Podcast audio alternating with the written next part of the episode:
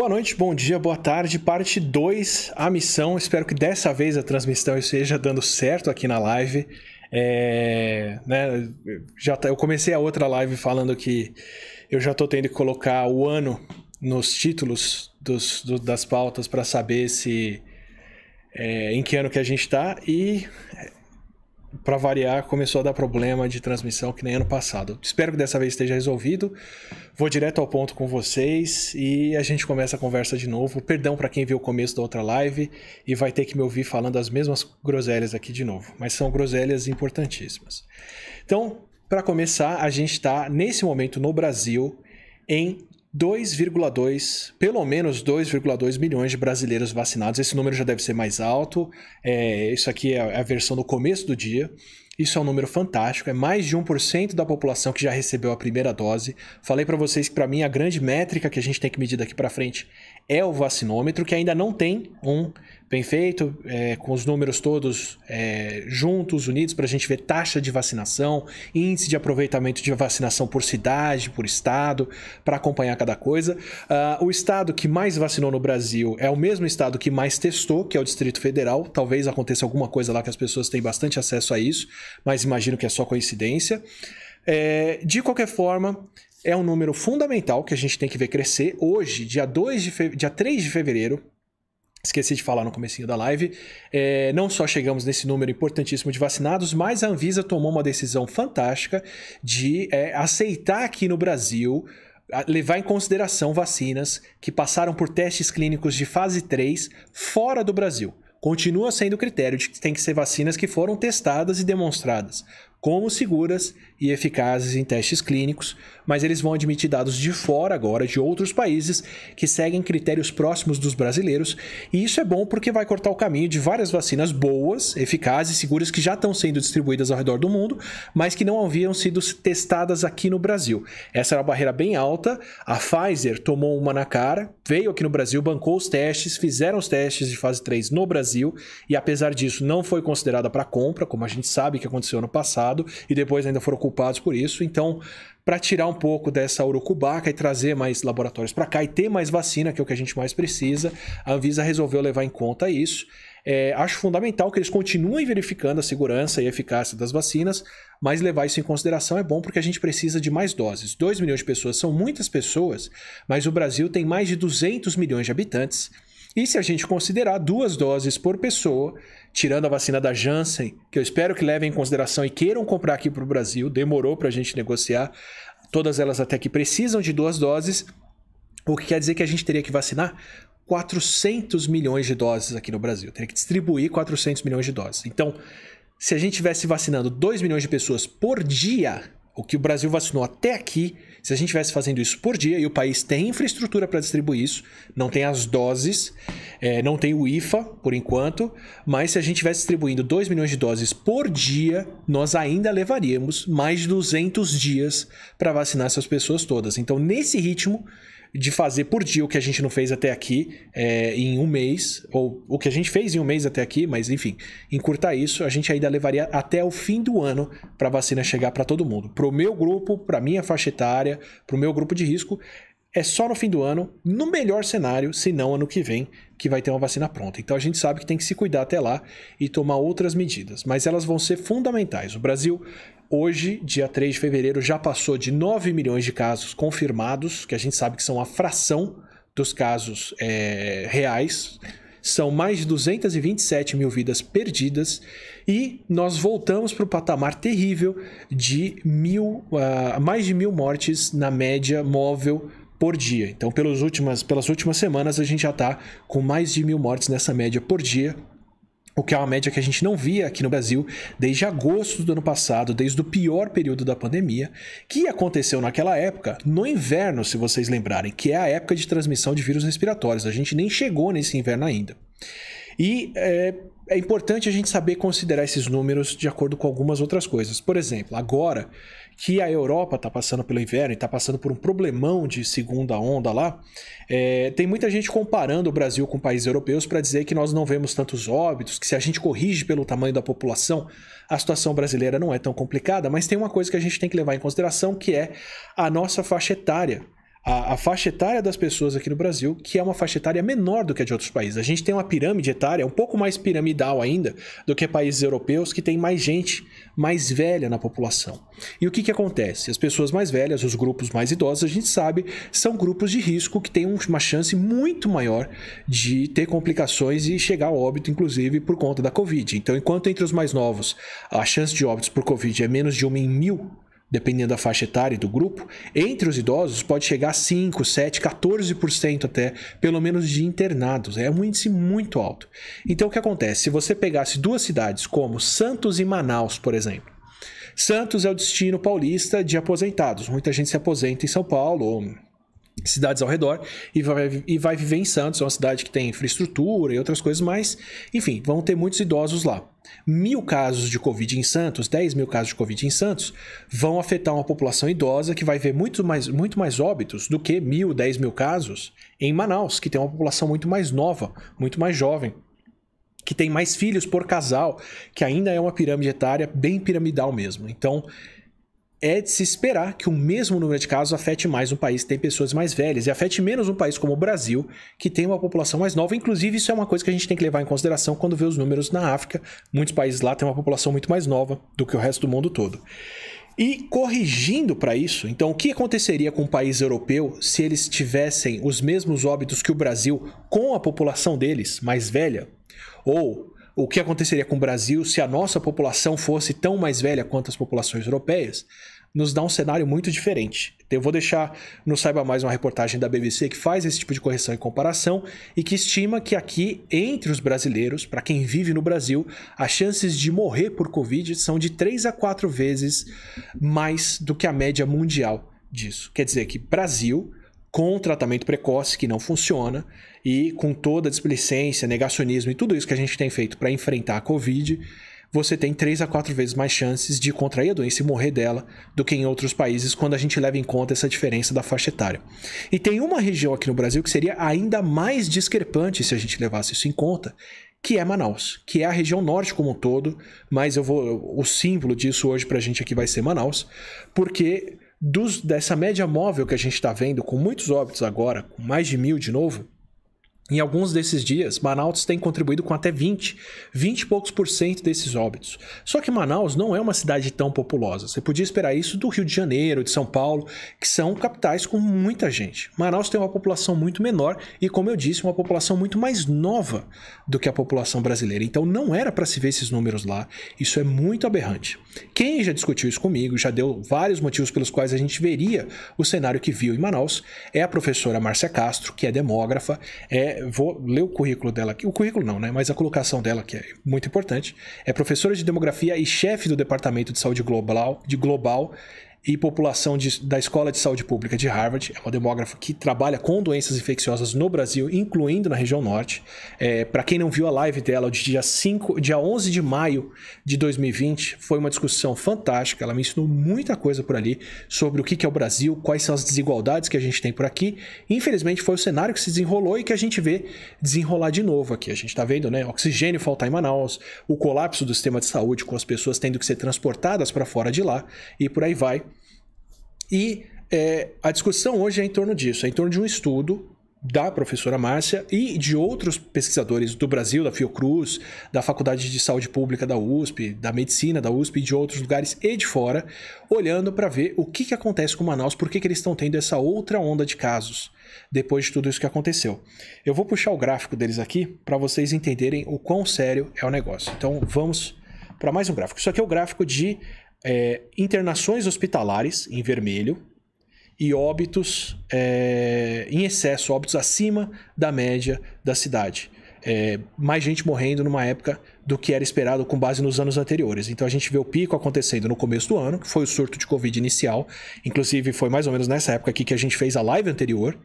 E depois isso dá uma normalizada. E essa época que não tem óbitos aqui é porque não tem óbitos em excesso o número de mortes nessa, nesse período aqui de é, outubro até o comecinho de dezembro foi um período em que as mortes voltaram ao patamar é, médio de Manaus. O que, que acontece aqui? A Márcia e outros pesquisadores que trabalham com o pessoal de Manaus, incluindo a professora Esther Sabino, da Faculdade de Medicina da USP, é, discutem no artigo como, pelas estimativas de anticorpos, de acordo com o pessoal que doa sangue, Manaus, até outubro aqui, tinha chegado numa taxa de ataque, numa prevalência de Covid de até 76% da população. Isso quer dizer que provavelmente ao longo de 2020, 3 quartos da população da região pode ter tido Covid. Isso é estimado com base nos anticorpos de quem doa sangue. Parte desses anticorpos caem, porque a imunidade das pessoas cai com o tempo, então você tem que extrapolar um número para corrigir isso, e daqui a pouco vocês vão entender por que, que eu estou fazendo essas ressalvas, mas estimaram uma prevalência mais ou menos dessa. O que se estima para um vírus tão transmissível quanto o coronavírus, quanto o SARS-CoV-2, que infecta em média de duas a três pessoas, se não tiver medida de distanciamento social, é que você precisa ter por volta de 60 a 70% das pessoas imunes para começar a barrar o vírus. Imunizadas com vacina, eu espero, mas teve quem promoveu como uma ideia viável e factível imunidade coletiva induzida pela doença, a imunidade natural. Então, primeira coisa que eu quero deixar muito clara: se foi essa imunidade que controlou a doença aqui em Manaus depois, e eu vou discutir um pouquinho as medidas aqui, é, vale extrapolar os números e entender que se o Brasil tivesse visto, pelas estimativas do professor Paulo Lotufo, é, e de mais outras pessoas como Otávio Ranzani e outros que eu cito aqui na live de vez em quando, se o Brasil tivesse visto como um todo, como um país, um volume de óbitos como que Manaus viu nessa época aqui, para chegar nesses 60%, 70% de imunidade ou mais, só extrapolando direto, seriam mais de 400 mil óbitos já. Tá? É, é, é muito sério, foi muita gente perdida lá. Mas, é, aparentemente, você começa a ver aqui, ó, o uso obrigatório de máscaras veio bem mais para frente do que o, o, pico de casos e depois a cidade foi relaxando. Teve o relaxamento de distanciamento social, teve aqui as eleições não parecem ter afetado o número de casos por lá. Teve abertura de restaurantes, entretenimento. Se eu não me engano, tem a volta às aulas também, mais para o fim do ano. Depois a gente pergunta para Márcia se, se foi o caso também, por que, que não entrou aqui nos números. E de repente volta essa subida. Então, o que, que aconteceu aqui? Por que, que Manaus teve esse período todo aqui de controle do vírus sem ter as medidas de distanciamento? E por que, que de repente esse controle deixou de funcionar e a gente vê essa subida absurda de casos na cidade que agora está sem leitos e sem é, oxigênio para as pessoas. Então, é, a discussão aqui que eu queria ter com a Márcia é essa: de o que, que acontece em Manaus, por que, que eles tiveram esse controle ou não, por que, que esse controle acabou, e o que, que a gente pode esperar com base nisso para as outras cidades do Brasil. Eu vou levantar aqui as quatro hipóteses que eles dão no artigo como possíveis explicações para isso, que não necessariamente se excluem, mas que podem ter interação para explicar o que aconteceu por lá, e aí a gente começa a discutir em cima disso. Então, uma hipótese é que os estudos estimaram mais casos e mais imunidade do que de fato aconteceu. De repente, a população que doa sangue é uma população que tem muito mais anticorpo do que a população geral por algum motivo, e essa extrapolação não podia ser feita. É, tem várias, várias comparações e vários estudos mostrando que não, que esses números fazem sentido e são robustos, mas enfim. É uma hipótese. Pode ser que teve uma queda da imunidade das pessoas, que o tempo passou e aí a imunidade vai embora, a gente perde essa imunidade para o vírus e de repente as pessoas podem pegar o vírus de novo. O estudo mais completo que foi feito no Reino Unido acompanhou os profissionais de saúde por seis meses. E eles viram que durante seis meses, por volta de 80% das pessoas ainda estão imunes e protegidas contra o vírus, apesar né, para quem pegou a doença, não para quem se vacinou. Mas em Manaus, o surto já tinha mais tempo do que isso. Quando os casos voltaram a subir, já estava chegando em oito meses. Mas aí eu não sei por que, que outras cidades não veriam o mesmo, já que tem outras cidades que tiveram surto antes de Manaus e não estão passando por isso. Vale pegar vários países europeus como a Itália. É, e tem a, duas hipóteses que giram ao redor das novas variantes que a gente vê aqui no Brasil, como a variante P1 que aparece lá em Manaus e sobre a qual eu pretendo discutir um pouquinho depois que a gente terminar a conversa com a Márcia para dizer para vocês o que esperar disso com base em resultados recentes é, do mundo todo. Pode ser que a variante que está agora causando esses casos em Manaus consiga escapar da imunidade natural e causar reinfecção nas pessoas. E aí a gente perde esse número de, de imunidade coletiva, zera o, o placar de curados e todo mundo pode pegar o vírus de novo e desenvolver a doença de novo. E aí a gente veria um aumento de casos. E pode ser que as novas variantes são mais transmissíveis. E, de fato, as variantes que têm essa mutação que a gente encontra na P1 no Reino Unido e na África do Sul são mais transmissíveis, e um vírus mais transmissível que infecta mais pessoas de uma vez só, vai levantar esse limiar de imunidade coletiva mais lá para cima. Um vírus como o vírus da, do sarampo, que é hipertransmissível, que tem uma capacidade de se transmitir para 10, 12, 15 pessoas, ele só é parado quando a imunidade das pessoas está em 90% da população, 95% da população.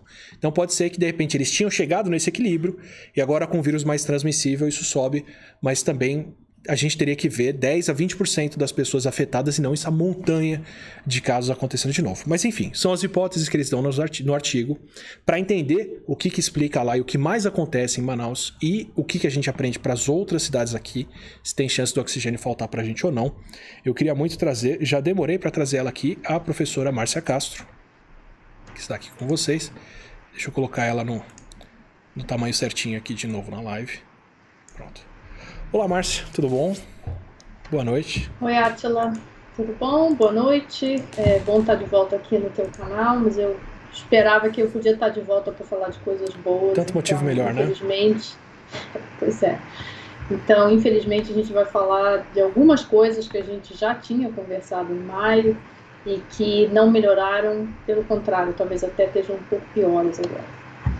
Bom, então, é assim, primeiro eu, eu queria destacar a, essa colaboração muito bacana que, que eu estou fazendo com a professora professor Esther Sabino, com o Nuno Faria. Sim, sim. É, é, é, um trabalho muito bacana. Eu acho que muita gente criticou a gente usar a amostra de é, doadores de sangue, mas a gente tentou fazer uma seleção das amostras de tal forma que a gente pegue das diversas áreas da cidade e quem lê o apêndice do paper vai ver que a gente tem uma distribuição etária muito parecida com a distribuição etária da cidade.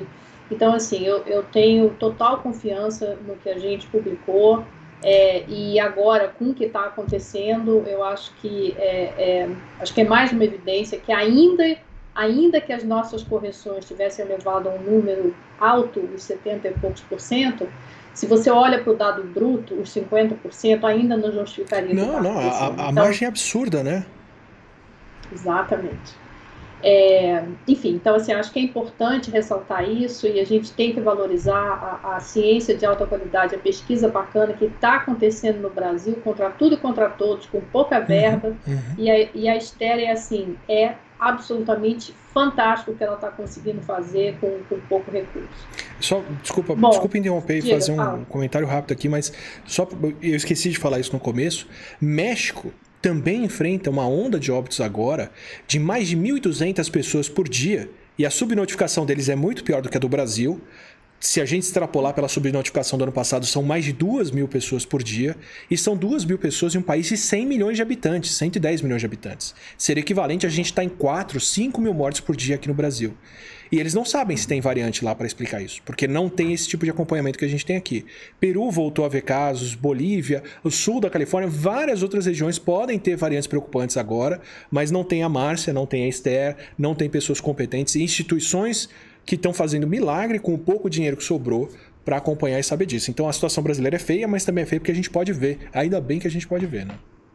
Desculpa é. interromper. E assim, não, imagina. E eu acho que esse é um ponto importante, porque se, se a variante está no Japão, ela vai estar tá em outras áreas, ela vai estar tá em outros estados, ela vai estar tá em outras áreas da, da, América Latina. A gente não tinha restrição. No momento que você tem a restrição de viagem, a coisa já se espalhou, Sim. né?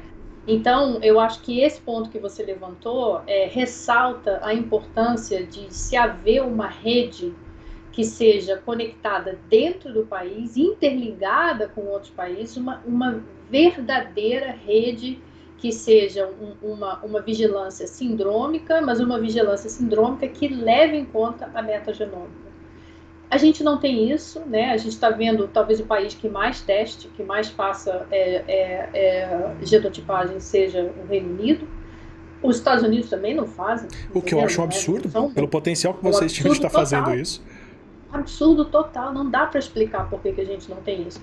E mesmo no Brasil, se houvesse uma coordenação, a gente tem os LACENS, a gente tem o Instituto Evandro Chagas, a gente tem a, a Fiocruz, a gente tem pessoas treinadas, o que a gente precisa é de verba, de coordenação e de pensar esse desenho, né? Porque a gente tem duas maneiras de fazer. A gente pode fazer de uma maneira reativa, né? Que nem agora está no meio de uma pandemia, instala para a gente tentar descobrir o que está circulando. Uhum.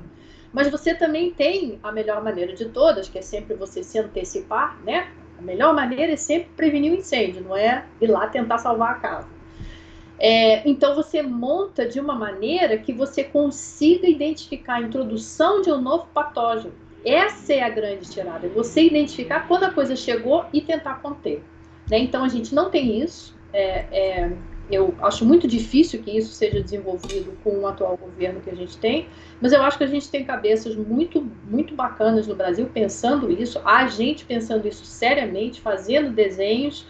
E eu, assim, eu acho que a gente tem uma grande esperança de isso começar como alguma semente e talvez se desenvolver no futuro. A gente tem que ter esperança que isso vai se desenvolver no futuro. Ah, e tem histórico para isso. Assim. Eu falo do HIV aqui o tempo todo. Ah, é, o, a, a Esther, inclusive, trabalhou com HIV. conheço ela por esse círculo de interação de estudar vírus circulando entre as pessoas, via banco de sangue, inclusive. E quem tem HIV uhum. no Brasil tem acesso a um tipo de serviço que é quase único no mundo, que é ser testado uhum. para você ver o vírus que a pessoa tem, qual o tratamento que pode usar para esse vírus, e aí dar um tratamento e acompanhar se a pessoa responde bem a isso. Eu espero que ainda aconteça esse tipo de acompanhamento, mas é fantástico. A gente tem um histórico muito bom de fazer esse tipo de monitoramento com muito menos verba do que o resto do mundo, mas dá bons resultados.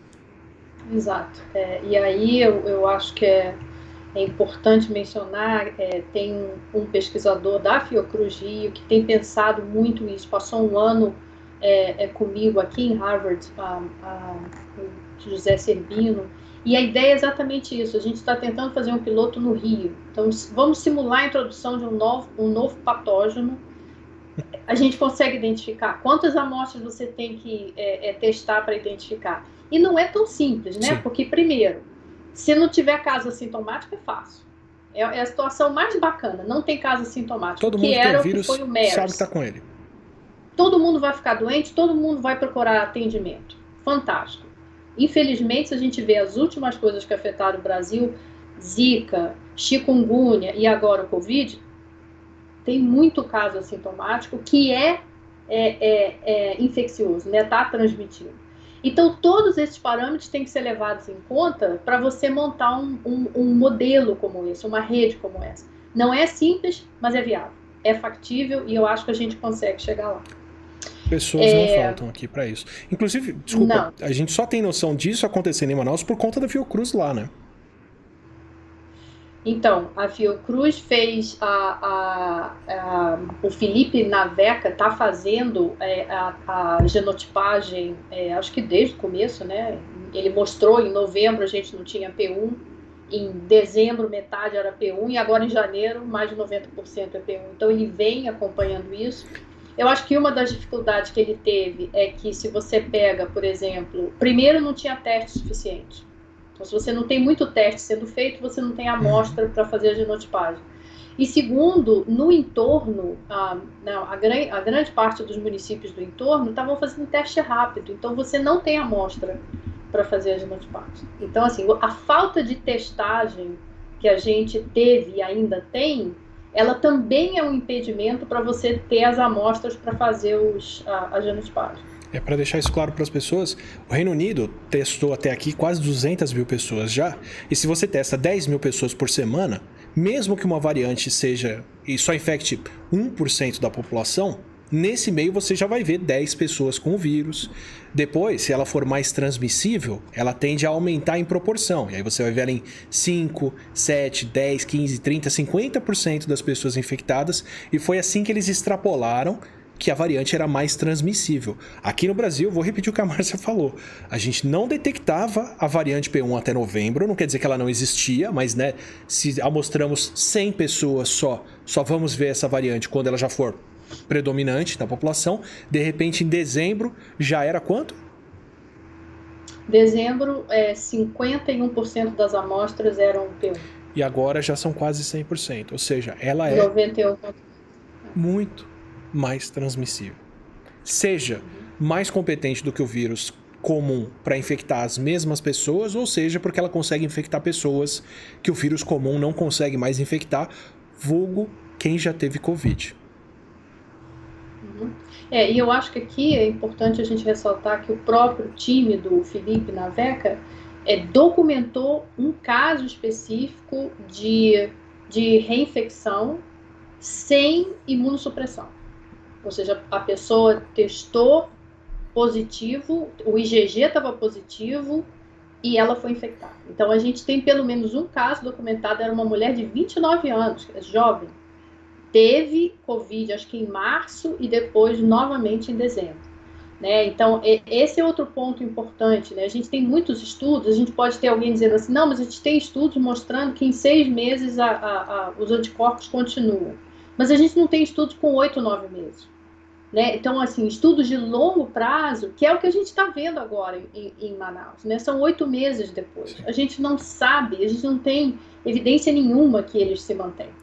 Né? Mas, eh, do que você falou, olha só. Primeiro caso de reinfecção confirmado, segundo caso, terceiro, logo os primeiros, era uma senhora de 89 anos que tinha sido transplantada, tinha feito quimioterapia, ela já não tinha mais imunidade para combater o vírus. E aí ela não desenvolveu imunidade contra a primeira infecção e pegou o vírus de novo. O que a Márcia está descrevendo é uma mulher de 29 anos com imunidade medida, conferida, que pega o novo vírus. Ou seja, existe uma barreira imune ali dentro que ele está escalando e está conseguindo causar uma infecção, né? É, enfim, então eu acho que a gente podia é, falar um pouquinho é meio que resgatar a discussão que a gente teve Sim, em maio e, e, e, usar esse, esse modelo conceitual que a gente tem em saúde pública, que a gente chama dos determinantes sociais de saúde. E a vantagem desse modelo é que ele, ele, ele engloba tudo. Ele engloba as características dos indivíduos, da, da comunidade, do domicílio onde o indivíduo mora, é, o acesso aos serviços, a infraestrutura local, que a gente conversou muito sobre isso, eu vou falar um pouquinho já já, o meio ambiente, o contexto ambiental onde se desenrola e também as questões políticas. Então, ele, ele, é, um, ele é um modelo conceitual bem amplo, mas à medida que você analisa a pandemia, analisa qualquer doença com essa lente dos determinantes sociais de saúde, você começa a tratar todas essas questões das desigualdades, de acesso, é, é, o racismo estrutural está aqui também, tudo isso está englobado. E aí, muitas dessas coisas a gente falou antes. Então, eu quero, eu quero focar em três. Vou pegar três, a gente pode falar mais, mas deixa eu começar com essas três. Bom, a primeira, como não podia deixar de ser, e aí eu volto um pouquinho ao que você falou bem no começo a, da live, é a questão política. Né? Então, o que a gente tem é a falta de uma ação séria, de uma ação informada. A gente tinha isso, continua tendo, né? Uma ação informada pela ciência, a falta de uma ação que utilize a rede de serviços de saúde que o Brasil dispõe, que era o diferencial do Brasil e que foi totalmente negligenciado, que se adapte às desigualdades locais, né? Que né, o sobrenome do Brasil é desigualdade, e que utilize as medidas comprovadamente eficazes, comprovadamente eficazes, encarando a gravidade da situação é, então, como a gente não teve isso, o que, que a gente viu antes e continua vendo, né? É o país fica à mercê de um vírus que é cruel e que não perdoa nem a ignorância, nem a estupidez, nem o egoísmo. E essa é a verdade. Bom, então o que, que acontece? É, é, é muito comum a gente ver as pessoas analisando as curvas epidemiológicas.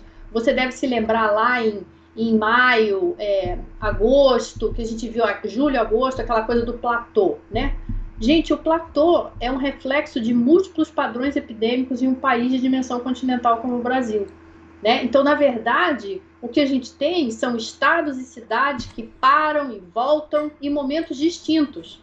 É como se você tivesse um revezamento de restrições e aberturas, e quando você junta isso com a mobilidade da população, você acaba facilitando a disseminação e a interiorização da doença. Então, quando você olha para o todo, parece que está estável, num nível altíssimo, péssimo, mas estável. Mas quando você olha com uma lente geográfica, você vê um rodízio da crise. Ou seja, a curva epidemiológica que a gente tem para o Brasil é um certificado de incompetência de conter a expansão da doença. Repetida Ponto em final. muitos locais, um depois do outro. Exatamente, você só está mudando o lugar do. Não é que está mudando o lugar do problema, você está mudando o lugar do, do, do principal foco do problema. O problema continua nos outros também. Isso me lembra uma fala do Dr. Uh, Harvey Feinberg, que foi reitor da Escola de Saúde Pública de Harvard. Logo no começo da pandemia, a gente teve um, um evento uh, aqui na universidade e no final ele falou o seguinte: ele falou que essa pandemia não vai acabar em nenhum lugar enquanto não acabar em todos os lugares. E é exatamente isso. Então, e foi isso que a gente viu. Ela não acabava nos estados onde ela começava e ela ia se espalhando, espalhando, espalhando, espalhando, espalhando.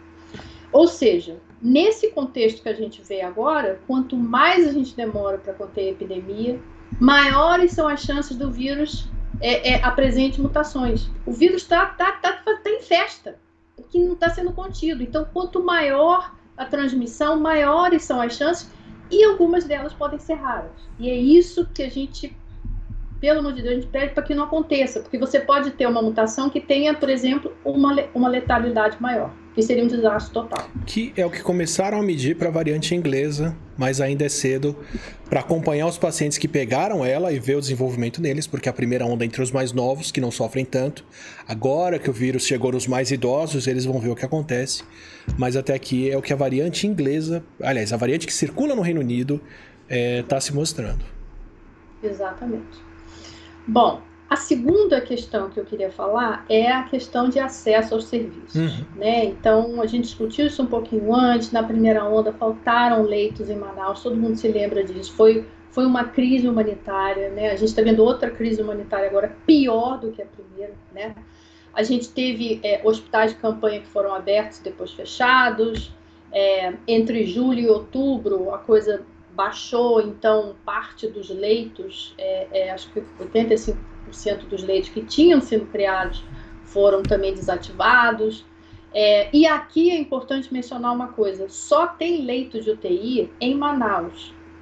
As cidades do entorno têm o que a gente chama leito de UCI, Unidade de Cuidado Intensivo mas esses leitos, eles só permitem a, a, a, ventilação mecânica não invasiva. Então, os casos sérios, você não vai resolver, os casos sérios de Covid, você não vai resolver na UCI, você precisa da UTI. É, quem, então, quem precisou essa... do, do, canudinho de oxigênio aqui ainda está na UCI.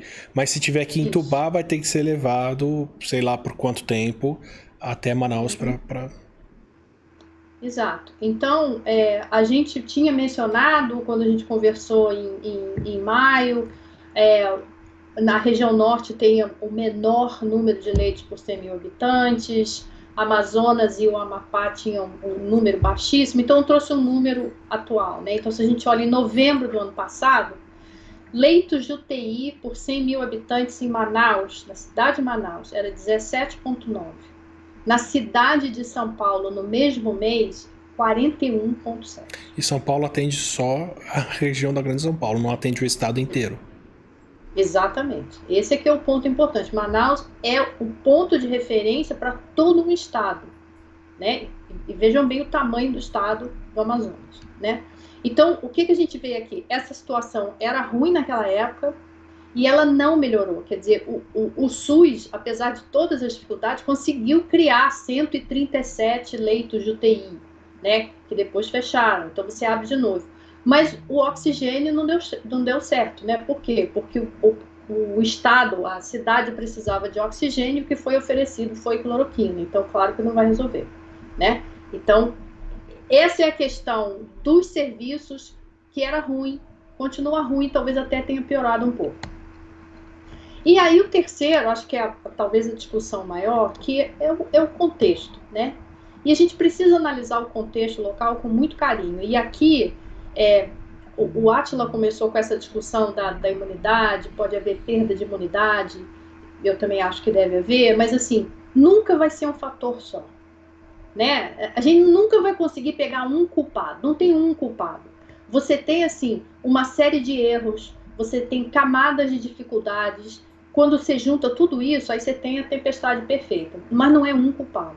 O contexto aqui, ele é meio que o combustível para tudo que está acontecendo também, né? E é importante a gente pensar um pouco aqui, quer dizer, o Atila mostrou a curva, a gente viu lá as eleições, não teve muito impacto né, nessa época, mas o que, que a gente vê quando a gente chega em dezembro, que a coisa já estava começando a aumentar, o governador de decretou o fechamento das lojas.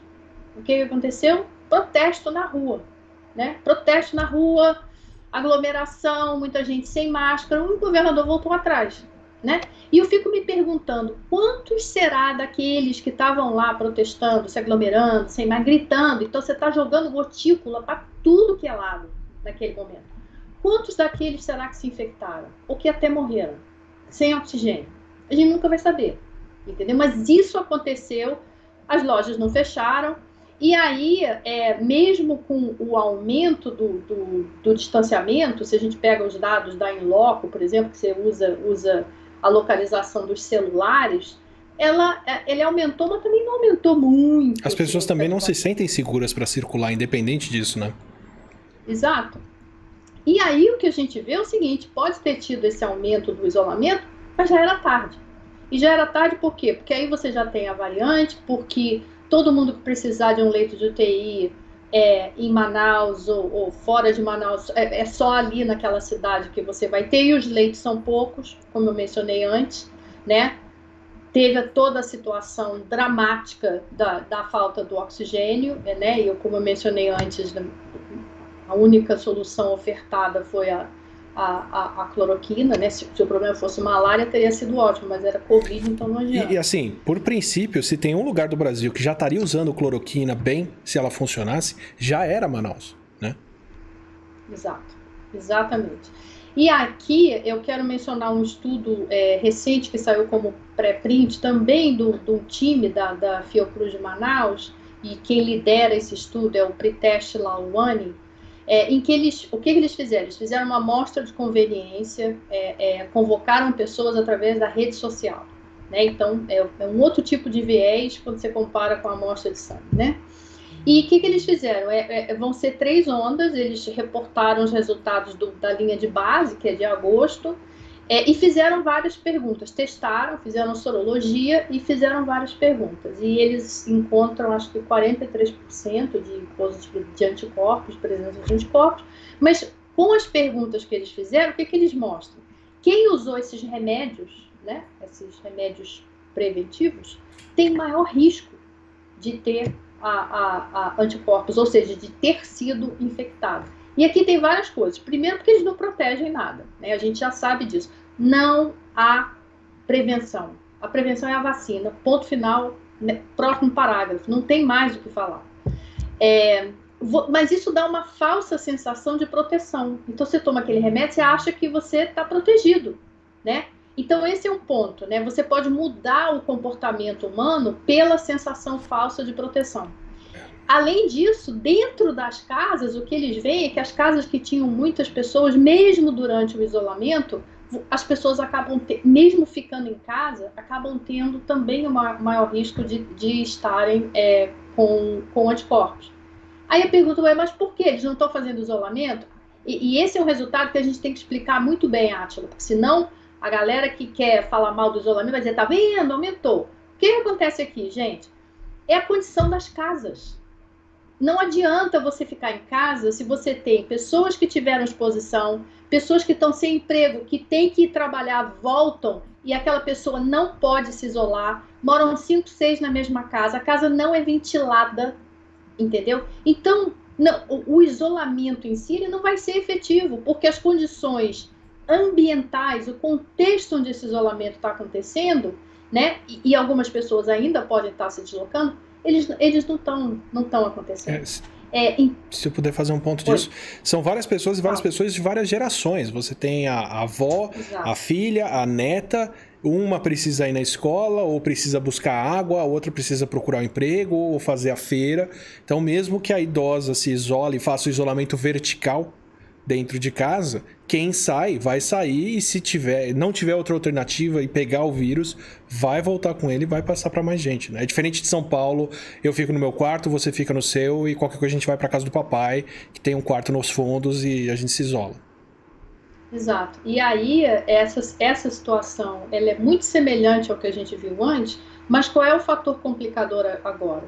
Eu diria que talvez tenham dois. O primeiro é essa sensação de não, ou eu já tive e eu não vou pegar mais, ou eu estou tomando a cloroquina e eu estou protegido. Então tem essa, essa sensação que pode afetar o comportamento. É, e tem outra, gente. O auxílio emergencial acabou. A gente não pode esquecer disso. Mas a pandemia não acabou, ela está piorando, né? Então, assim, essas pessoas que, que o auxílio emergencial garantiram que elas não entrassem numa pobreza profunda, o que, que elas vão fazer agora? Entendeu? Então, assim, você pode ter um contexto que ele é tão ruim quanto antes, mas talvez ainda pior, porque algumas dessas pessoas agora elas vão ter que sair elas não vão poder ficar em casa. Se antes elas conseguiam ficar, porque elas tinham auxílio emergencial, agora elas não têm. E vai ter que botar comida na mesa. Então a gente tem que se lembrar disso também. A gente tem uma piora do contexto por causa, de um lado, da questão é, desculpa, comportamental, e por outro lado, porque esse auxílio que a gente tinha para evitar que os pobres entrassem na extrema pobreza, ele acabou. E pelo que a gente está ouvindo, não tem muita chance de que isso seja revertido, mas acho que a gente tem que fazer mais barulho para ver se as pessoas conseguem entender que, novamente, isso é uma questão humanitária. E assim, não é, não, é um, não é um problema novo. A gente teve um ano para fazer saneamento básico, para levar água, sabonete, papel higiênico para escolas, se a ideia é abrir para poder receber de novo. Então, né, dá o mínimo de condições aqui para levar água potável para essas pessoas, para elas não precisarem sair de casa para buscar isso, para montar um fundo e algum sistema econômico que dê um auxílio emergencial para as pessoas por mais longo prazo, porque o vírus não virou e falou 2020 é, foi o meu ano, tchau, bateu o ponto e acabou. Né? É, assim, e são estruturas que dão resultado agora e dão resultado continuamente depois, né? Exatamente. E aí eu acho que é, é, essa, essa questão que você falou, por exemplo, do saneamento, da melhora das escolas, esses problemas eles já existem há tanto tempo, né? A gente diz, discute o saneamento quando a gente tem uma epidemia de dengue, aí a coisa desaparece. Aí a gente discute de novo porque veio o vírus da Zika, aí a coisa desaparece. Mas, mas o, o saneamento não se resolve. Então você continua tendo na região norte é quase metade da da população não tem acesso à água em casa. Entendeu? Então, assim, você resolver essas questões é absolutamente fundamental. É Isso é uma prevenção Sim. de doença. Isso é uma prevenção de doença. E para qualquer doença infecciosa. Qualquer uma. Você, você vai mudar a prevalência de tanta, a prevalência e incidência de tantas doenças se você conseguir dar saneamento, água e, e, e esgoto e a gente sabe isso desde quando? Século XV, provavelmente, uhum. né? Então, um, e aqui eu quero trazer uma outra coisa, depois eu vou te mandar esse estudo, Atila, acho que você vai gostar. Tem um grupo no MIT que eles começaram a analisar a, a composição física das gotículas. Então, você analisa a, a gotícula como a, uma partícula, e o que eles analisaram é o seguinte: é qual é o efeito da secura do ar. E a secura do ar é uma variável que você calcula em função de temperatura e umidade. É, e o que, que eles veem? É claro, se você está falando de casas que têm ar-condicionado, isso não faz a menor diferença, porque você controla, a, né? Isso faz a diferença para fora das casas, né? No, no ambiente do, do lado de fora. Mas para as casas que não têm, o que, que acontece? Quanto menor a secura do ar, né? Mais tempo essas partículas vão sobreviver no, no espaço. E, e agora, este momento é a fase das chuvas em Manaus. Vocês devem ter ver quando você vê no Jornal Nacional, mostra os hospitais está chovendo. Agora é chuva na Amazônia. Então a gente está falando de uma umidade altíssima. Novamente, para quem mora numa casa com ar-condicionado, isso não faz a menor diferença. Mas naquela casa que não tem ventilação, que tem muita gente morando lá dentro e você ainda tem uma secura do ar que é extremamente baixa, a sobrevivência, o tempo que essas partículas sobrevivem no ar, ele é maior. Então, é o que eu estava te falando, a gente não vai escolher um culpado, mas isso é mais uma dessas camadinhas que, que importam para o contexto e é física pura, mas é importante. É. Aliás, porque a gente tem que levar isso em conta. Deixa, deixa eu aproveitar para puxar uma coisa aqui. Quem fala que o vírus é menor do que o buraquinho da máscara Está sendo muito desonesto ou muito desinformado sobre isso, porque o que leva o vírus para a gente são as gotículas de saliva. E elas são bem grandes, a máscara barra elas. O que é pequeno e atravessa muito bem a máscara é o oxigênio, que chega em todo mundo e ninguém fica com hipóxia de máscara, não. Mas a gotícula de saliva, ela é grande o suficiente para ficar presa na trama da máscara e não chegar para a gente. E se o ar está seco, essa gotícula vai secando e vai encolhendo rápido e vai embora. Se o ar continua úmido, a gotícula continua suspensa. E aí, se você tem 30 pessoas, 60 pessoas em um barco por 8 horas, 10 horas, a exposição de todo mundo ali dentro vai acontecer por muito mais tempo. Uhum. Né? Exato. E aí eu quero trazer duas coisas adicionais, e isso são é, é, resultados de um trabalho que, que meu grupo aqui está fazendo, e eu espero que a gente libere esses dados em breve, mas é novamente para dar uma, uma ideia desse contexto e das consequências que a gente nem está falando muito, mas que são importantes. Bom, é, você deu os dados no início, Atila, da, da mortalidade é, por habitante, comparando com o mundo, né? E, e no Brasil, a gente tem 203 mortes por 100 mil habitantes. Desculpa, no Amazonas, a gente tem 203 mortes por 100 mil habitantes. No Brasil, a gente tem 107. Tá? Então, tem uma, uma diferença bem grande. O Amazonas é o número um quando a gente usa esse indicador. Bom, a população brasileira é 2,7% da população mundial. Mas a gente tem 9% dos casos e a gente tem 10% das mortes. Sim. Então, novamente, não precisa nem de legenda tem alguma coisa errada, né?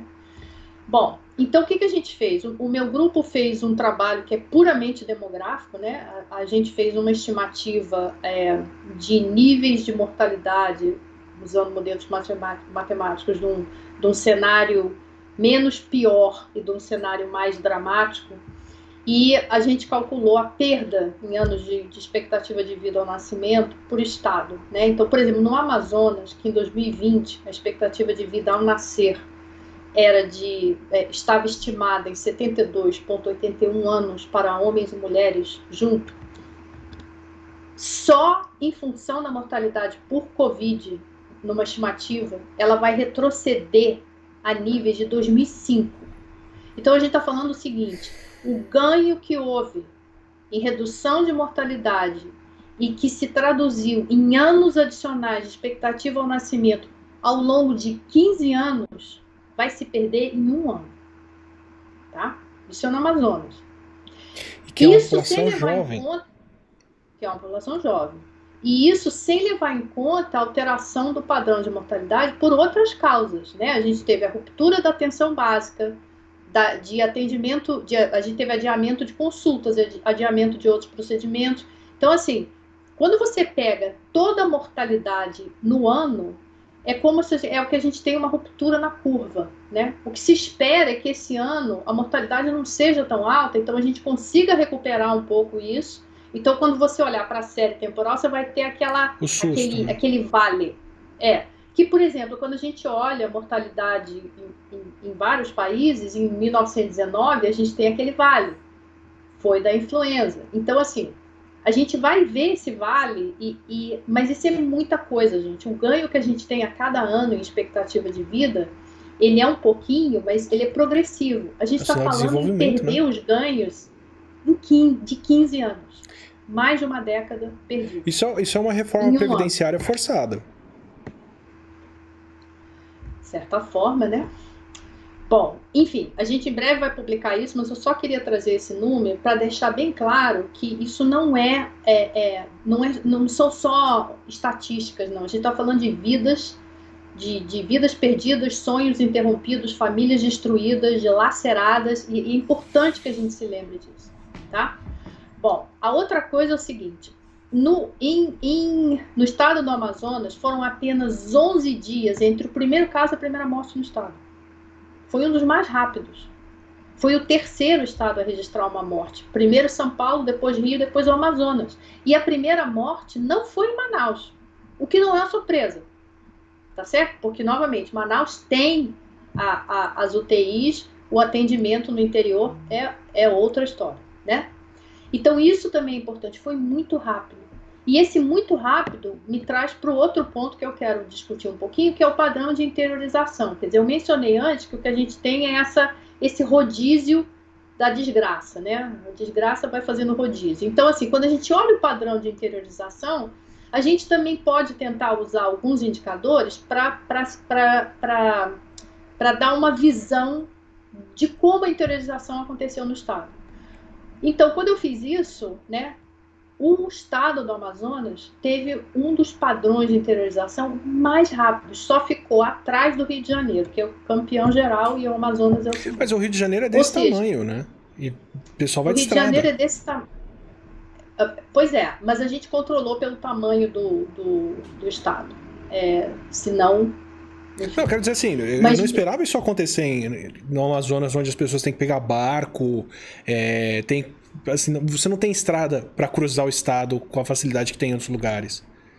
Sim, mas o que, que acontece? Apesar disso, com a rede que existe, você tem tantos casos indo e mortes indo para outras localidades que quando você faz essa medida, proporcionalmente, os casos não ficaram concentrados na capital, eles se espalharam. O vírus foi então, sem barreira.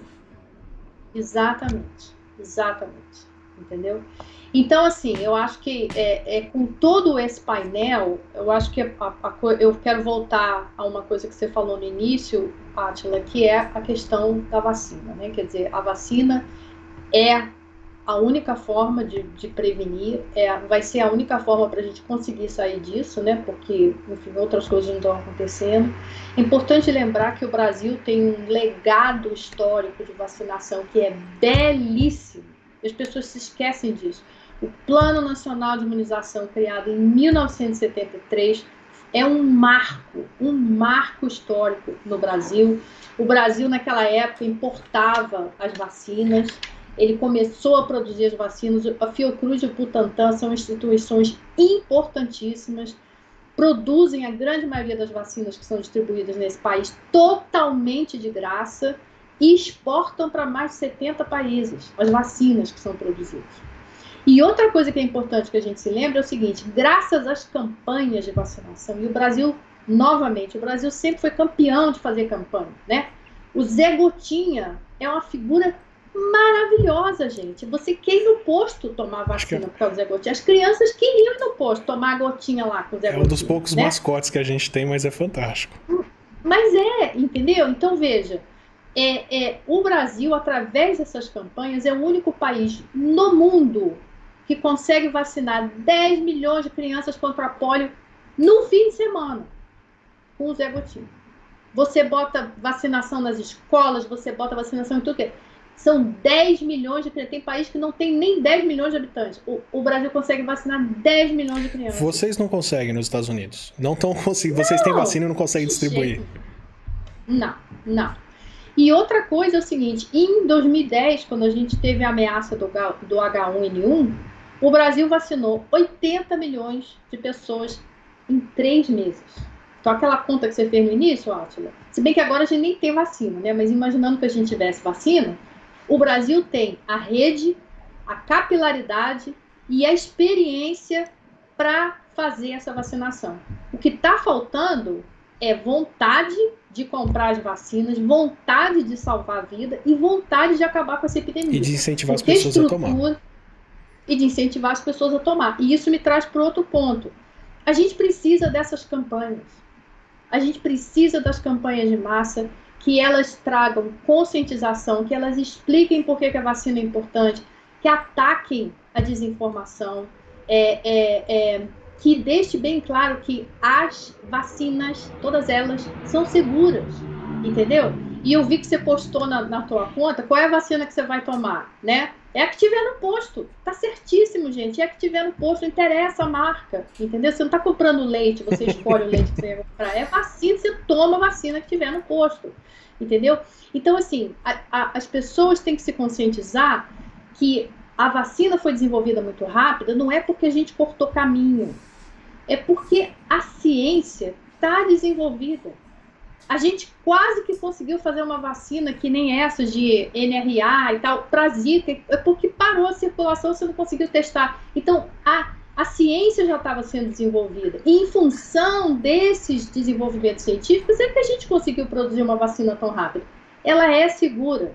Então, assim, as pessoas gostam do celular, né? Pô, você gosta do celular, usa o WhatsApp, não sei, conectado com o mundo. Se você tem um celular, é porque a ciência permitiu que você tivesse um celular.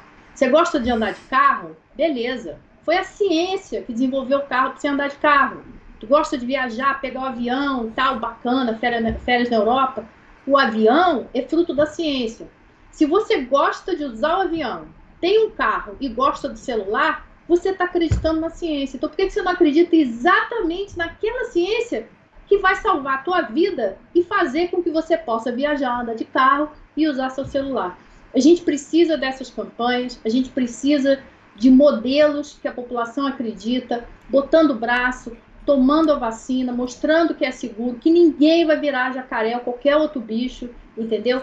E é a única maneira para a gente sair dessa pandemia. Então, assim, Átila, o, o, teu papel aqui é importantíssimo. Eu sei que você leva ataque por tudo que é lado, mas assim, é importante porque tem muita voz te escutando, é importante que a gente fale isso. A gente tem que ter essas vacinas, a gente tem que conscientizar a população a tomar essa vacina. A vacinação tem que ser mais rápida do que as modificações do vírus. Senão a gente pode ter uma variante que bote tudo a perder e a gente começa do zero. Com uma outra pandemia, com um novo patógeno que ninguém, ninguém tem imunidade para ele. É exatamente isso que a gente precisa evitar. E, e conhecendo o que você conhece do Brasil, do, do padrão de população e do que a gente viu no ano passado, que, que, que, regiões você acha que correm um risco de passar pelo que Manaus está passando agora, assim? A gente já está vendo algumas regiões ao redor, né, com leito de UTI, com colapso do sistema de saúde, com oxigênio faltando. E quero lembrar muito as pessoas disso. Ano passado, esse foi o padrão. Foi um pico de internações na região norte durante o começo do ano, mas um pouco mais para frente até do que agora. E depois veio Nordeste, Sudeste, Sul, Centro-Oeste. A gente está seguindo a mesma cascata de transmissão. Então, veja, é, se a gente pensa novamente no, no contexto, o contexto está lá. Ele vai estar tá piorado em várias áreas. A gente teve aumento em, em, em vários estados, por exemplo, quando estava em, em, dezembro, logo no comecinho de janeiro, a, a taxa de hospitalização no Rio de Janeiro, por exemplo, estava altíssima, quase 90%. Então a gente teve uma subida mas, de certa forma, essa subida, ela reflete o oba-oba do fim de ano, as festas, as aglomerações, que, enfim, eu acho que você tem uma parcela da população que é consciente, que, que toma decisões não é, individualistas, mas decisões que levam em conta o, o, coletivo, e você tem aquele grupo que é extremamente egoísta, é, é, enfim, e não, não pensa, e, e, e as ações daquela pessoa têm consequências para todo mundo. A gente viu isso e, e, esse aumento que a gente observou, principalmente no começo de janeiro, era um pouco reflexo disso. A grande questão é, na medida que a,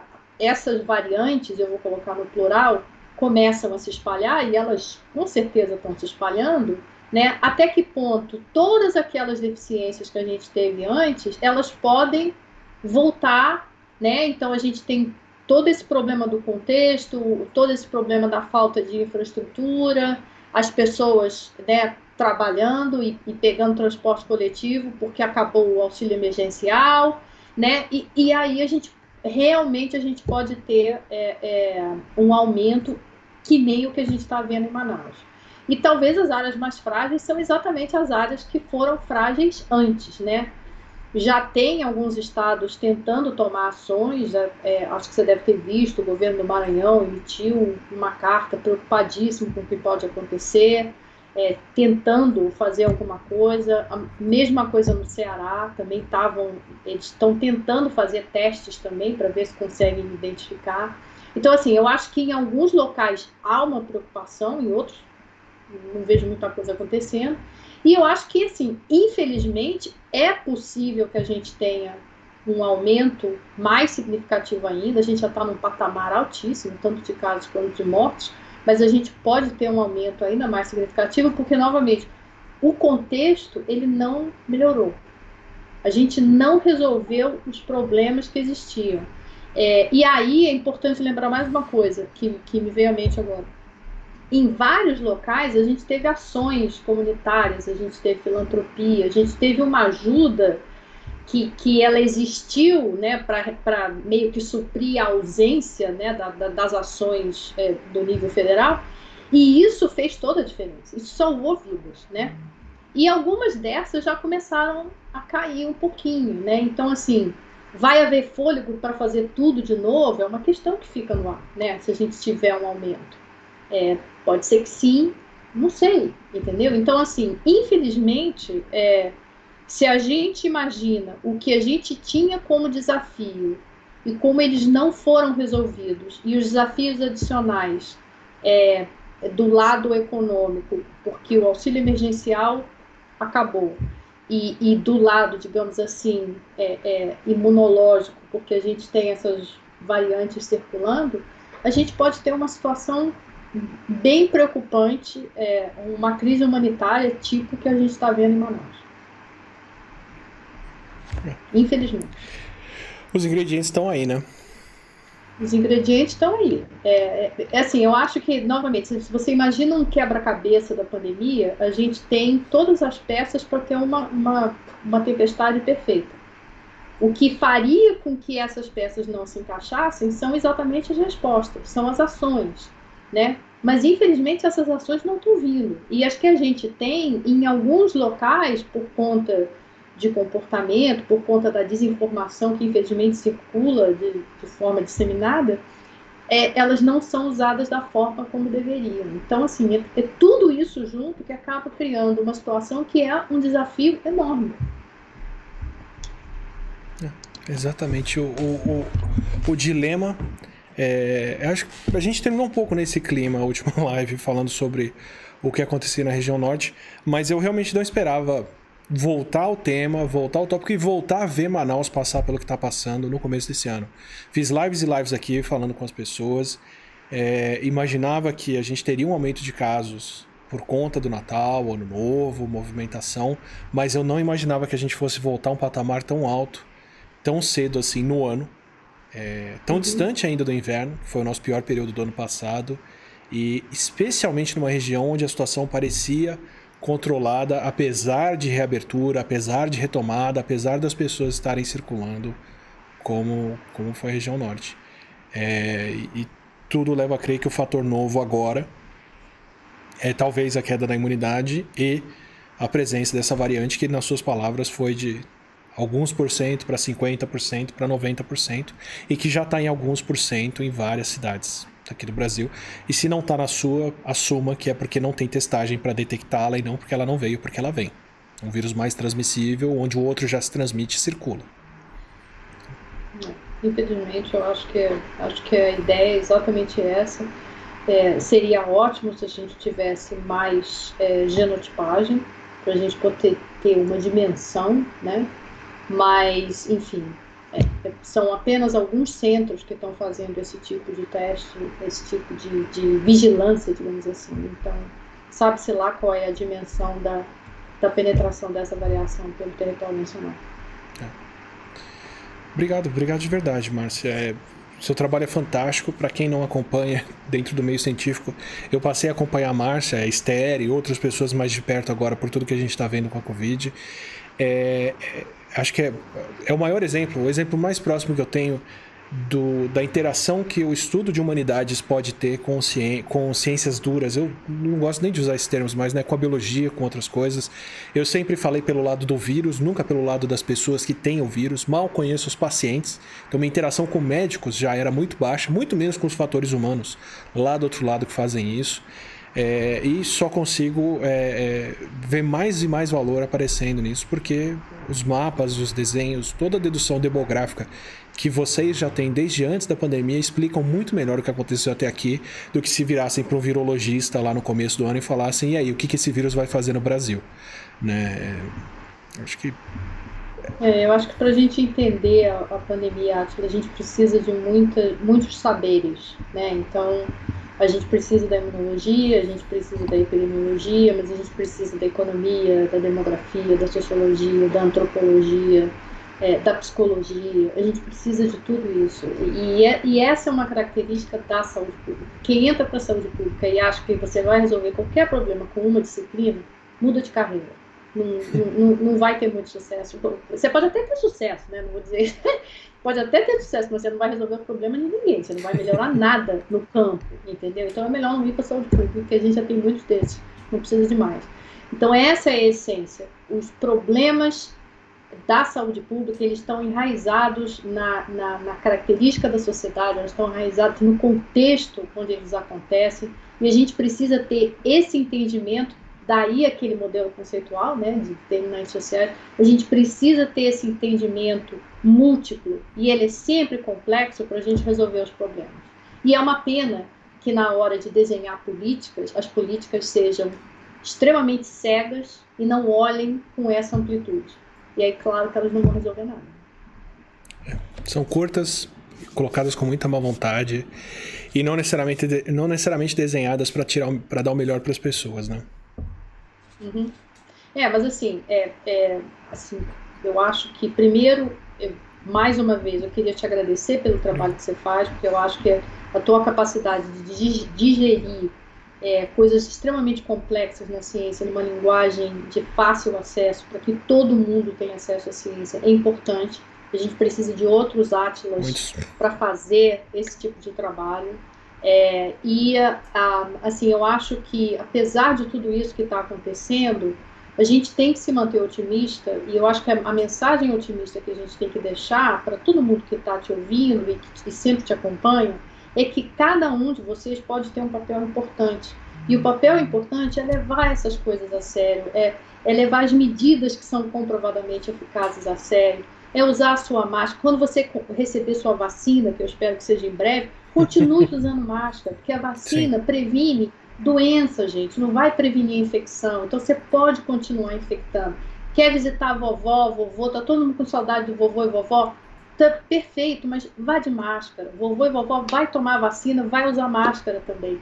Então, assim, leve a sério essas coisas. E, acima de tudo, se lembrem que todas as decisões que cada um de nós toma nessa pandemia, elas não são individuais. Porque tudo que você faz afeta quem você ama, afeta a comunidade. A sua decisão de usar máscara não é individual, ela é humanitária. A sua decisão de tomar vacina não é individual, ela é humanitária. Lembre-se disso. A gente não tem espaço para o egoísmo no meio dessa pandemia. Por favor, pense, seja um cidadão, não um indivíduo que só olha para o seu umbigo. E aí, se todo mundo pensar desse jeito, eu acho que a gente tem, a gente tem um sopro de esperança, gente. Porque se cada um fizer o seu papel, a gente consegue chegar lá. É, em especial, se vacinem, se cuidem. Se vacinem, a gente vai precisar disso. Exatamente. Obrigado, Márcia. Obrigado de verdade. Eu vou te pedir licença para encerrar com o pessoal aqui com a parte de biólogo do, do que eu ia. Desculpa, apertei o botão errado aqui.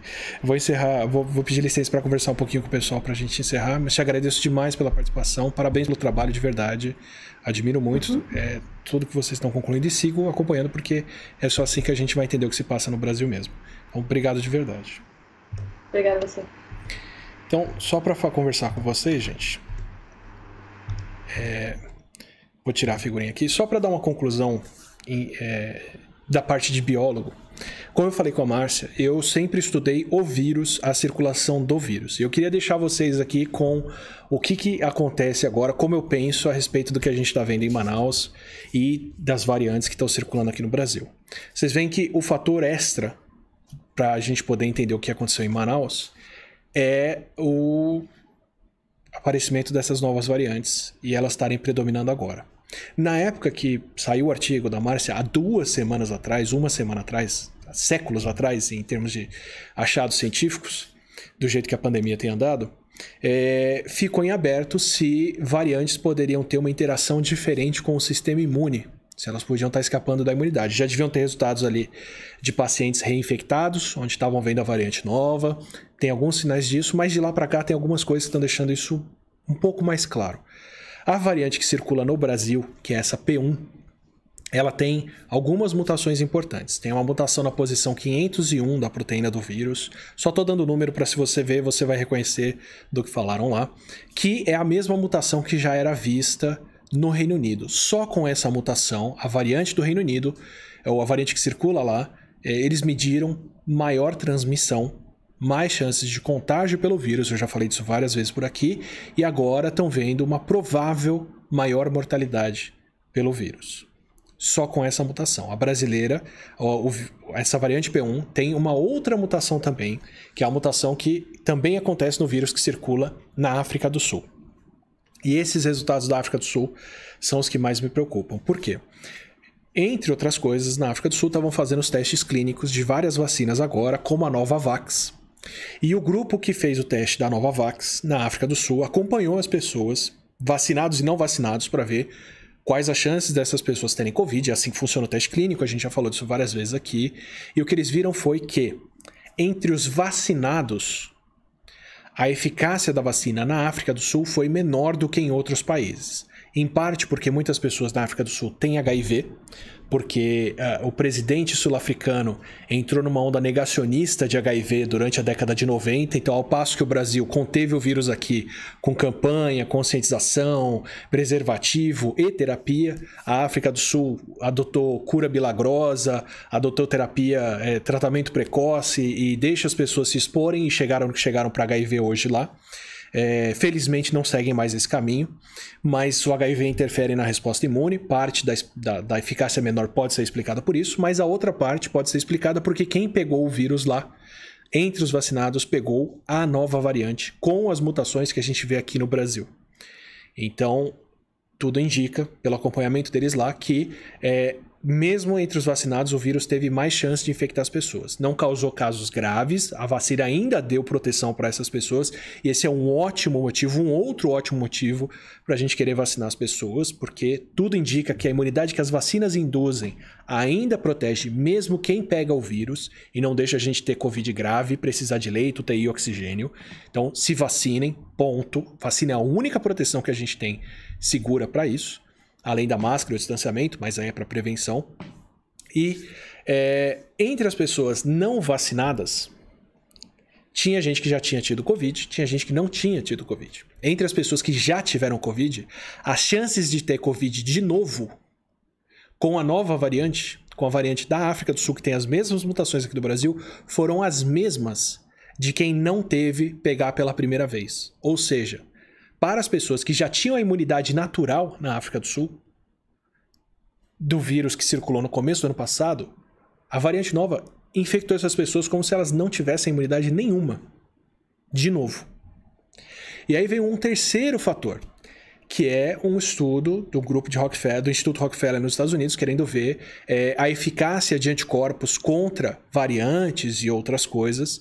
Pegaram anticorpos produzidos por vacinas ou e pela imunidade natural de quem já tinha se curado e testaram contra os vírus vários tipos de coronavírus para ver o quanto bloqueia eles ainda ou não. Viram que variantes ainda são barradas por imunidade, parece ter uma proteção, mas a única condição em que apareceram as mutações que a gente vê na variante P1 aqui do Brasil, elas só apareceram em laboratório na presença de imunidade. E o que, que isso me desperta? Imagina o seguinte: por que, que a gente viu a P1 agora com 17 mutações, mas não viu a P06, a P qualquer coisa, entre 17 mutações e nada? Por que, que de repente a gente vê um vírus com 17 mutações explodindo em casos em Manaus e não viu o meio do caminho? O vírus com 12 mutações, com 5 mutações, com 3 mutações.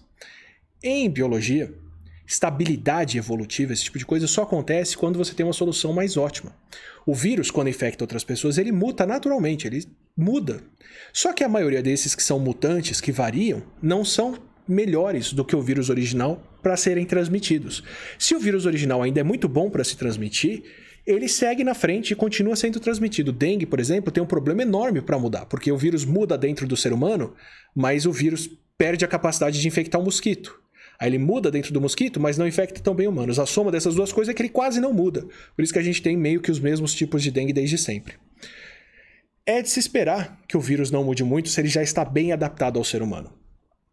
E é de se esperar que um vírus que entrou recentemente se adapte mais. Por que, o que, que, que eu quero dizer para vocês? Eu esperaria que as variantes que a gente não encontra com 3, 5, 7, duas mutações e não 17, como a P1, não sejam tão boas de serem transmitidas, não circulem tão bem, senão a gente já estaria vendo elas. E o que, que explica a gente ter variantes que não são tão boas se espalhando até acumularem variações, mudanças, mutações suficientes para virar o que a P1 virou? Só se elas forem melhores em algum outro ambiente. Se o que seleciona esses vírus com essas mutações é a imunidade prévia, esses vírus só vão ser mais competentes em infectar pessoas que já são imunes. Onde eu esperaria que esse tipo de vírus apareça? Um vírus que consegue escapar da imunidade natural e infectar as pessoas novamente.